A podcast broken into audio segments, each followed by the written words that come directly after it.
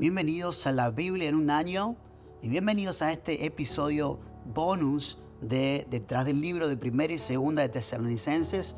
Mi nombre es Samuel Nielsen estoy muy feliz y muy honrado de compartir con vos este Detrás del libro de primera y segunda de Tesalonicenses. Quiero contarte un poquito de la historia de este libro.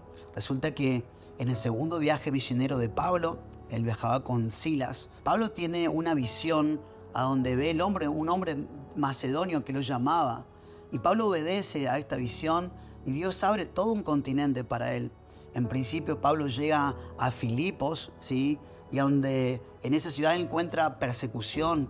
Inmediatamente luego eh, de encontrarse con Lidia y luego de haber sanado en aquel lugar y predicado, él encuentra oposición, lo meten en la cárcel o lo arrestan de manera injusta y luego de que se dieran cuenta las autoridades de que él era un ciudadano romano, lo liberan, le piden disculpas y él tiene que huir de esa ciudad. Pero lo mismo iba a pasar en la siguiente ciudad, en Tesalónica, en la ciudad que nos compete hoy. Ah, y en Tesalónica él también encuentra oposición, comienza a predicar, a los judíos no le gustó lo que predicó, lo que predicaba, y Pablo comienza a enfrentar persecución nuevamente. Se lo acusa de hacer uh, una sublevación civil porque él comenzaba a hablar de Jesucristo como el Quirios, que era un título que solamente podía ser dado al emperador romano. Entonces, uh, naturalmente lo echan fuera de la ciudad, ellos se van a Berea y vuelve a pasar exactamente lo mismo porque los judíos que venían haciendo eh, la contra de todo el mensaje de Pablo en Tesalonicense, es decir, los judíos de Tesalónica, al enterarse que Pablo estaba en Berea, van hacia ese lugar, crean una revuelta y Pablo tiene que huir nuevamente.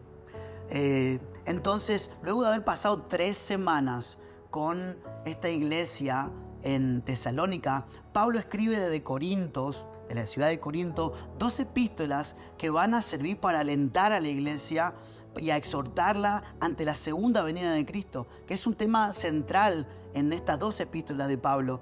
Pablo habla mucho de la segunda venida de Cristo, tanto en la primera epístola como en la segunda de Tesalonicenses. Eh, y a ambos la escribe desde Corinto y él va a alentar a la iglesia a vivir la persecución, a soportar la persecución. Y yo quiero animarte a que puedas entrar de lleno a leer esta eh, estas dos cartas porque son bastante contemporáneas. Eh, en este tiempo que nosotros estamos esperando la venida de nuestro Señor, estamos esperando su segunda venida, yo creo que estas dos cartas van a ser de mucha bendición. Pablo termina la, segunda carta eh, exhortando a algunos perezosos que no querían trabajar, que estaban esperando que Jesús ya venía. Y, creo que así como Pablo alentó a la iglesia va a ser de aliento para tu vida, te animo a que puedas encontrar perlas preciosas en estas dos cartas y deje que el Espíritu Santo te hable, te ministre. Así que disfrutemos juntos de estas dos cartas. Te envío un abrazo muy grande. Dios te bendiga.